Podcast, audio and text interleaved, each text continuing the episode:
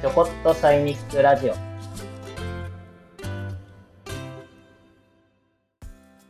前回からの続きです、えー感謝の循環のお話やシェアオフィス、シェアハウスのお話などをしております。お聞きいただけると幸いです。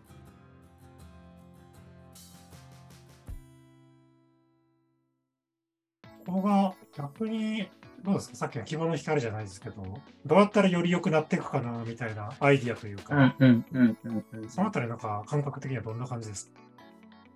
そうですね。なんだろう。なんか、アイデアか。あ例えばなんか、ちょっとお聞きしてる中で、僕らが今話してるところで重なって言うと、うん一つは、そのさっき言われた、こう、やった対する価値が見えないっていうか、なんかそこってやっぱり人が、なんか、社会をどう捉えるかみたいな部分もあって、そのやっぱりなんかお金に入ってくるものは分かりやすすぎる。うんうんうんうん。かつ、まあなんか、やっぱそっちを上げて裕福になれる時代もめちゃくちゃあってみたいな。ただなんかやっぱ、けどなんか冷静に考えると別に社会ってなんかそのやったことがお金になる部分と、けどそうじゃなくてやっぱ感謝で返ってくる部分と、なんかわかんないけど自分でやってやっぱ世の中に対して良かったなみたいなのを、なんか全部あって世の中だなみたいになんか思うことが大事だよねみたいな話を最近よく田口さんとしてたりするんですけど、もうな何の話だよみたいな会話を未来予測でやってるって感じなんですけど、でもそう、それはそう。でもよく僕も最近話すのが、なんかよく聞かれるんですよ。シャイニック色の話してると。それで、やっぱり物とかも、やっぱ誰かのために送る贈り物っていうのは、それを買うのにお金も使ってるけど、なんか気持ちも乗ってて、その背景文脈が物語があるから受け取った人の喜びがなんか物質的なものから少し感情的なもののプラスになっているっていう。でそれって結構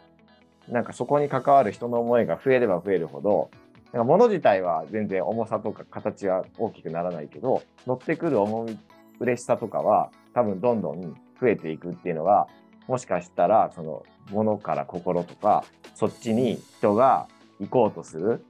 嬉しさにつながるんじゃないかっていうそういう話も含めてそう東條さんと最近ねよくただそれってある程度のやっぱり余余裕があったりそういうものを俯瞰して見れる状況にならないとなかなかそそんなことに対しての価値をなんか感じづらくなるとか認識しづらくなるよねってまだ認識できないよねっていうそういう話はよく最近しますね。ううんん。なるほど、なるほど。で、さっきのその余裕みたいなのと逆に裏返しの余裕の反対で不安みたいなところで、ちょっとよくあるのがやっぱりその、一つ型みたいなのがあると、どうしても錯覚しちゃうようなか、不安にならないように、例えばその僕らでなんか想像するのだと、今って Z 世代とか若い方って、より心の方に価値観が動いてる、多分方も多いんですけど、一方で、えっ、と、旧来のその、どうしても、ちゃんと一定の型にはまった方が生きやすいみたいなのから、外れる不安みたいなのが全然取り除けてなくて、うんかつそこに、えー、と不安の中でそれを埋め尽くす、まあ、勉強するにしても、なんすか電車に乗りながら勉強できる時代になってるし、ちょっとした時間で映画も見れるしみたいになってくると、どちらかというとその、もう本当に余裕ができづらい環境にもなってて、そう、なんかそのあたりが、まあ、結局なんか、ざっくり言うと、さっきの社会の捉え方、っていうか世の中の捉え方を、いい感じのバランス感で捉え直すことが、なんか、そういう、いろんな、本当は世の中に大事なことをやる時間に全然避けていく余裕みたいなのが生まれてくる、まず第一歩目が、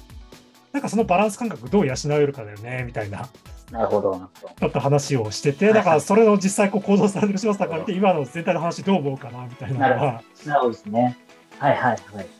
あそれで言うと、結構こう若い子、20代、今20代の子たちをこう見ていって感じるところではあるんですけども、僕はそこに余裕のありなしが動機じゃないなっていうのは今ちょっと感じている。うんうん。えー、どちらかっていうと、なんかこう社会的に認められたいっていう気持ちが動機になってるなっていうのをちょっと感じていて、で、まあ今、まあ結構こう、もう最初からフリーランスでやったりとか、うん。あまりこう、学校を出てから仕事の上で組織に属所属して仕事をしているという人っていうのに結構減ってうんいたりしていて、でかつ、まあ、組織に入ってたとしても、結構その関係値って結構希薄化、ね、されていると思うんですよ。なので、なんかこういった、なんだろうな、こう、自分の行ってること、まあ、仕事だったりとか、社会との接点っていう部分が、割とこう、昔だったらこう、会社の中で、なんかこう、どう、上司になんかこう、認められたとか、えー、よくやったなとか、そういったことで結構満たされてた部分っていうのが、今はなかなかこう、個人個人がフリーランスの中で、まあ、クライアントさんに言われるのとは、まあ、ちょっと違うとは思うんですよ。やっぱこう、うん、それが一案件じゃなくて、こう、社会的にどうなのかっていうところが割と、まあ、すごく、なんかこう、いいです。面白いですね。うん、かなんていうか、え、得にくい感じがあって、なので、やっぱこう、ボランティアっていうことを何らかのきっかけでやることによって、そこで社会のつながりを感じることができる。なので、まあ、お金にならなかったとしても、やっぱこう、社会として、えー、自分がどうつながっているのかっていうところが実感できるんで、なので、まあ、そこに触れられると、なんかこう、まあ、またちょっと次もやろうかなっていう、うんうん、なるほど。気持ちになるなと。若い方はやっぱ、その、なんか僕らのところで言うと、こう、結構やっぱりミッションファースト、でまさに分かりやすく、こう、うん、なんですか、こう、クライメートテイクじゃないですけど、気候変動対策とかにやっぱり若い方どんどん関心高まっててみたいな。うん、ただ、その文脈でやっぱり結構一つ一つの行動に、なんかこう、どれだけ意味があるんかなみたいな割と重視する傾向にはなってて、若い方が。で、ただそれがけど結構これ具現化しにくいので、要するになんか、うん、どちらかというとその、あれですね、さっきの上の方々のその、なんか、やっぱこういうの大事だよねとか余裕があるからやろうみたいな感覚ではなく、うんうん、これ本当になんか世のあの僕が社会的にやって価値があるかなと、まあ、あとはやっぱりそのちょっと承認も欲しいみたいなところが相まって、そこをどうなんか、あれですかねその募集というか呼びかけた時にどうそこを本人に感じてもらえるかのところ結構、うん、なんですかね。どう見せるか見せるというよりは本当にきちんと分かってもらうみたいなのが大事になってる感じなんですか、ね、そうですね。それはうん、言われてみて、えー、意識してるかもしれないなと。うん、でもあれですね、聞いてると、その、何でしょうね、社会的に認められたいとか、まあ、東さん言ったように、なんか分かりやすい、なんか社会の大きな問題とかに、やっぱりすごく若い人たちの関心が集まるっていうのは、だこの最適化社会ってサイニック理論が言ってる過渡期だから、そこがすごく、なんでしょうね、社会と密接につながるっていうか、そういう感じは受けてて本来はもう少しなんかそんな社会がって構えなくてもな個人の内面にあるなんかちょっとこれ楽しいとかワクワクするなぐらいのものでもなんかいいのかなって聞いてて思ったんですけど、でも多分それは今なんかすごい、ね、この社会の過渡期でめちゃくちゃなんか社会的な関心事とやっぱり社会でなんか社会的になんか自分が認められたいっていうのがすごく近づいてるのかなっていう気は。だからここをなんか超えると、もっとなんか純粋になんか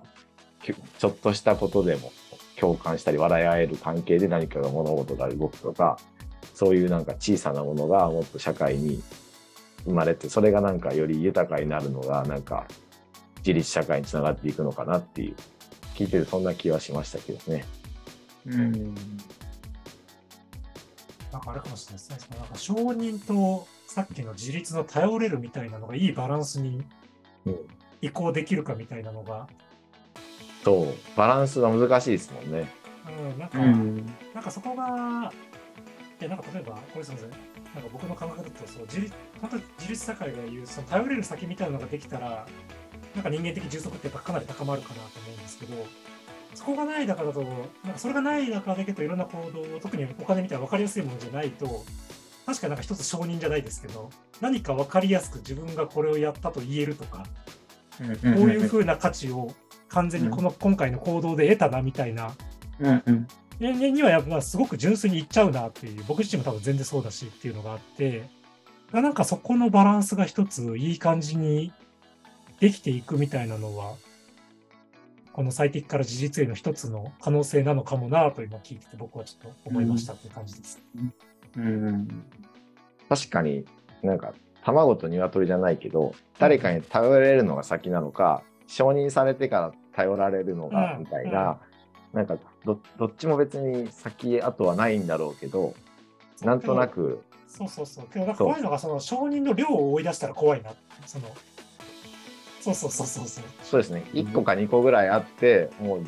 他に頼ってもいいのにいやまだこれじゃ足りないみたいな。そうそうそうそうそうそう。そこが、そのまあだから今の SNS の弊害ってそれじゃないですか、正直。その、もう終わりなきゲームに突入しちゃうみたいな、あ、そこのなんか、負の側面がそこの行動にあまりにちょっと強く影響がありすぎると、やっぱりなんかちょっとまずい可能性もあるかなと思いつつけど、さっきさした若い方の感覚っていうのはすごくなんかポジティブな面を多く有してて、そことの最後のなんか、いて自分でここぐらいで、なんかこういうので十分いいことだなって自分で思えるみたいな要素を、なんかそれ多分まだ中ですかね、社会との中ですごく、社会との関係性の中で外から見えるものみたいなのが多分一番わかりやすい、なんか、ポジションかな、みたいな。なんかこう経歴にかけるとか、その、そうそうそうそうそう。確かに、それはすごくありますよね。働き方を考えると、やっぱり一つの組織にずっといちゃうと、なんか埋没するし、その変わらないことをもし仕事としてずっとやってるなら昔だったらそれはすごくなんか熟練とか経験値みたいななんか評価はあったけど今だと見え方社会的に認められるってものが結構なんか変化変わらないっていう変わり映えしないみたいなそういうふうにやっぱ捉えられると若い人がやっぱりなんか働く環境をやっぱなるべくまあ変えていくとか、そういう発想になっているのはそうだしそもそも最初からフリーランスっていう立ち位置で社会とつながって仕事をするみたいなのも確かにそういうふうになるなっていうのはすごくつながるなって聞いてて思いましたね。うん。うん、だから最後はね、この結局評価なんてもういいやみたいな世界に行けることが多分理想ではありつつ、なんか今まではなんかその、なんですか、その大卒時のバーンとやっぱそこで就職しておくことが結構評価につながりやすかったみたいな時代があって、そこからフリーランスになったら、ただやっぱちょっと、フリーランスとしてやっていくための対外的な、広く通用するやっぱり評価みたいな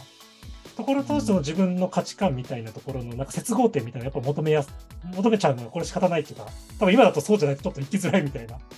部分もあるかなと思ってて、だからなんか理想はこれがあとは、もっとシームレスに自立分散型になっていくみたいな。うん、これがなんかどうデザインできていくのかなと、うん、うん、思ったって感じですね。いや、面白いです。うん。うんですか今、あれでした。この前の話だと、ねえなえー、シェアシェアリングハウス、うん、シェアハウス、はい、はい、されてるんですよね。はい。だからそれってあれじゃないですか、結構、だんだん周囲とつながったところがどんどんなんか家族化というか個人で住むようになってまたこうやってな緩やかに周りとつながるみたいな、まあ、住まいの在り方がなんか変わってきてるっていうのは、まあ、一つトレンドでもあるし、まあ、社会の変化っていう意味ではなんかすごくね注目されてるところであると思うんですけどそのあたりですね柴田さんからご覧になってなんか人の持つ価値観価値基準みたいなものが、やっぱそういうところを通して、こう変わってきてるなとか、なんかそういうところがもしあればなんか、お聞きできればと思いますね。うん、はい、ありがとうございます。そうですね。えー、まあ、シェアハウス、うん、ですね。まあ、僕はまあ、8年前にこうシェアハウスを立ち上げて、朝霞に立ち上げたんですけども、まあ、それはなんかこういろんな人が、えー、まあ、世代とか職種とかを超えた人がこういう集まれるようなスペースにしたいなと思いがはじから始まって、えー、立ち上げてきたんですが、まあそういった立ち上げた当初、えー、っていうのは割とこう、それが機能してたなっていうのを感じていて、で、そこからまあ、また少し時間が経って今、えー、またそのシェアハウスのあり方とか、そこに求めるもの、求められるものっていうのも変わってきたなっていう実感があったりします。で、8年、まあ、立ち上げた当初っていうのは、まあ割とこう周りでもシェアハウスって増えてきていて、で、まあそのきっかけの一つというか、まあ振り返ってみて思うのはやっぱりこう震災があって、で、それでこう、そのつながりっていうのが非常にこう、まあ、求められていたタイミングがあったので、それでまあ、ちょっと束になって束になってきていたっていう流れはあったのかなっていうのは今振り返ってみて思う。なんですけど、まあ、今はなんかそれはもうちょっと一巡して、なんかこう、まあ、うちのシェアハウスも、最初はシェアハウスとして始めたんですけども、まあ、ちょっといろいろ運営していく中で形が変わっていって、今はどちらかというとシェアオフィスな形になっているんですね。うん、なんで、暮らしをシェアするっていうよりかは、やっぱこう、個人個人の仕事ができる場所っていうようにし、箱は変わらないんですけども、中身の使い方がこう変わってきている感じですね。で、まあそこで感じるのはやっぱりこう、その中で、まあ一人一人が自分の仕事を持つようになってきていた。まあ自分自身もシェアハウス立ち上げている時っていうのは会社員であって、うん、あの個人事業主ではなかったので、えー、それこそ先ほどの話にもあった余裕が自分にこうなんか気持ちとかお金にも余裕があった中で始めたことだったんですけども、まあ、今は自分もこう会社を持ってで、今使ってくれてる人たちも全員個人事業主なんですね。うん、で、まあ余裕があるかといったら、まあ僕自身も余裕は今ないですし、で、まあ若い20代の人たちも使ってくれたりとかもしていて、で、彼らは駆け出しだったりとかもするので、その辺もやっぱ余裕がやっぱりないので、えーなので、なんか昔みたい、昔のこうシェアハウスみたいにみんなで集まってご飯食べてわちゃわちゃっていうのは、やっぱりなくなってきていて、やっぱこう、個人個人の仕事が、えー、確立するために、なんかみんな切磋琢磨している場所になっているというような、うんうん、変化が同じ場所でも起こっているのがありますね。なるほど。じゃあ、あれなんですね。ちょっと前までのシェアハウスっていうのは結構、ね、お話にあったように、なんかそういう震災とか災害とかあって、人とのつながりみたいなことに対する、なんか不安みたいなものがあって、まあ、人が暮らしでつながるような環境を求めた中での、なんか佇まいっていうか暮らしがあったけど、今はそういうシェアハウスも、そういう個人で仕事する人がシェアオフィスとして、まあ、そこを拠点にいろんな人とつながって何かビジネスっていうか価値を作っていく、そういうものを求めて人が集ってきてるって感じなんですね。うん、そうですね。うん、なるほどね。まあでもやっぱりね、人がより有機的っていうか機能的にそうやってつながりを求めるっていうのはなんかある種なんかね自然な流れになってるのかなって聞いてて思ったんですけどね。うん、まあでもそれがねやっぱ阿佐ヶ谷っていう地域性もあるんでしょうね。東京で東京でありながらね、うん、そういう状態が。うん、そうですね。まあ、そうですね。まあ、ことちょっとシェアハウス、今、この、今自分がいる場所がシェアハウスなんですけども、うん、結構ここがね、今なんかこう、割と変化の時期なので、なんか今、なんだろう、ここはどうなのかっていうのがなかなか言葉にするのが、ちょっと今む、なんか、今こう聞かれてみてすごく難しいなっていう気がありましたね。うん。まあでもなんか聞いてると、それ自体も、何です実験装置みたいなやっぱね、うん、そういう場があってそこに出入りする人の模様みたいなものでなんかすごい世の中の変化がすごいなんか、うん、感じられるっていうか、うん、そんな印象を受けましたけどうん。やっぱりずっと同じ状態じゃなくてやっぱ何か 世の中の変化と合わせてそういう場のデザインっていうんですか、そういうものも変えていかないといけないみたいなとこはあるってことなんですよねきっと。あ、でもそうですね。それは本当非常に感じますね。うん。うん、シェアハウスのままじゃダメだなっていう危機感は、どっかのタイミングですごくありました。うん。それどういったところなんですか？もうなん、なんすかね、どんどんどんどんこう、内、内になっていくというか、もう、自分の暮らし優先になっていってしまって、当初の、こう、いろんな人が集まる場所っていうような、こう集まる場所でいたいというところから、どんどんあ離れていってしまって、うん。うん。暮らしやすい場所に、住みやすい場所にどうこうしていかなきゃいけないかっていうように働いてしまうというか、シェアハウスのままだと、なるほど。開かない。うん。えーじゃあ何でしょう言葉はあれですけどか活性活性化させるのを活性化状態を維持するのは同じままだとどんどんやっぱり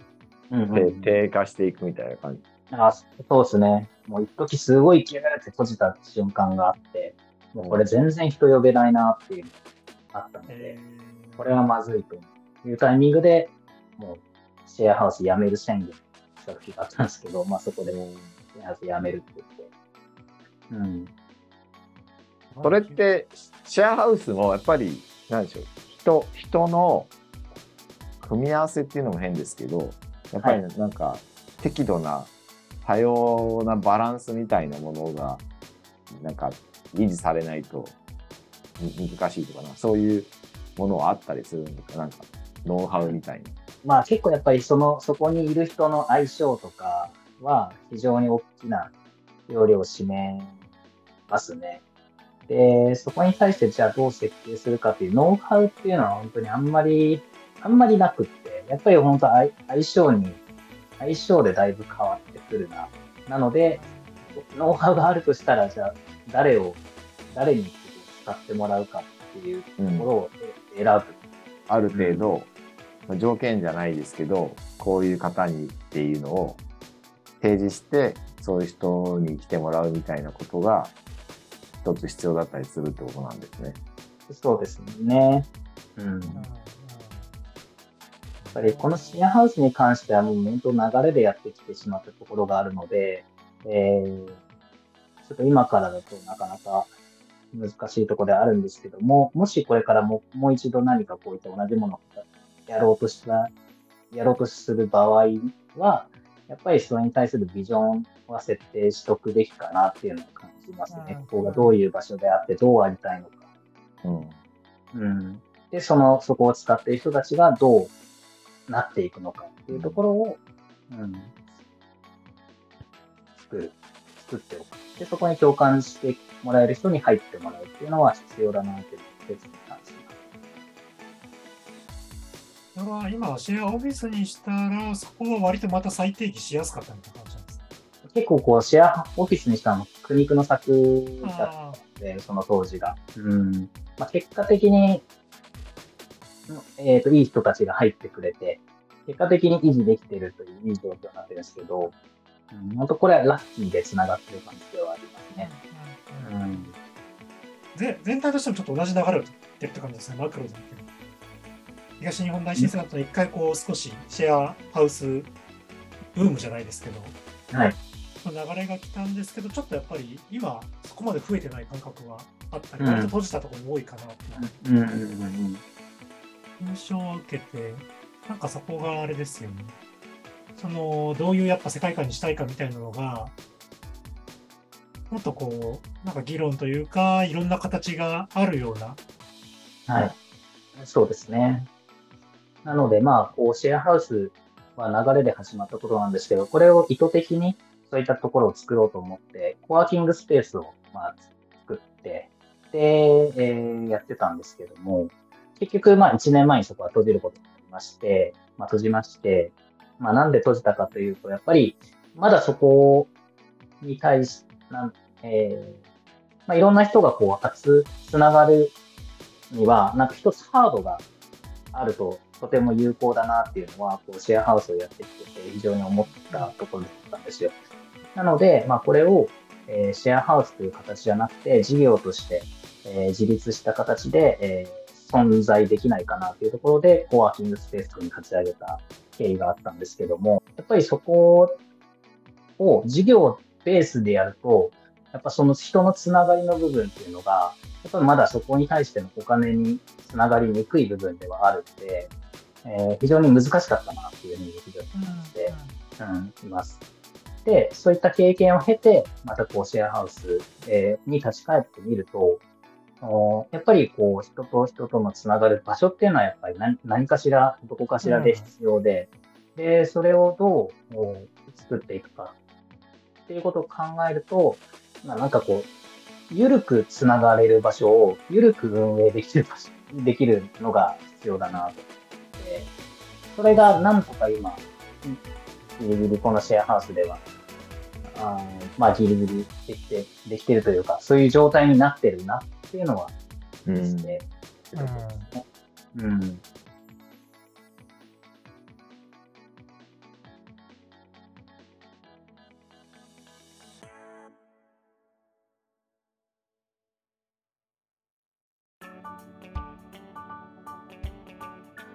ここまでお聞きいただきありがとうございました。次回に続きます。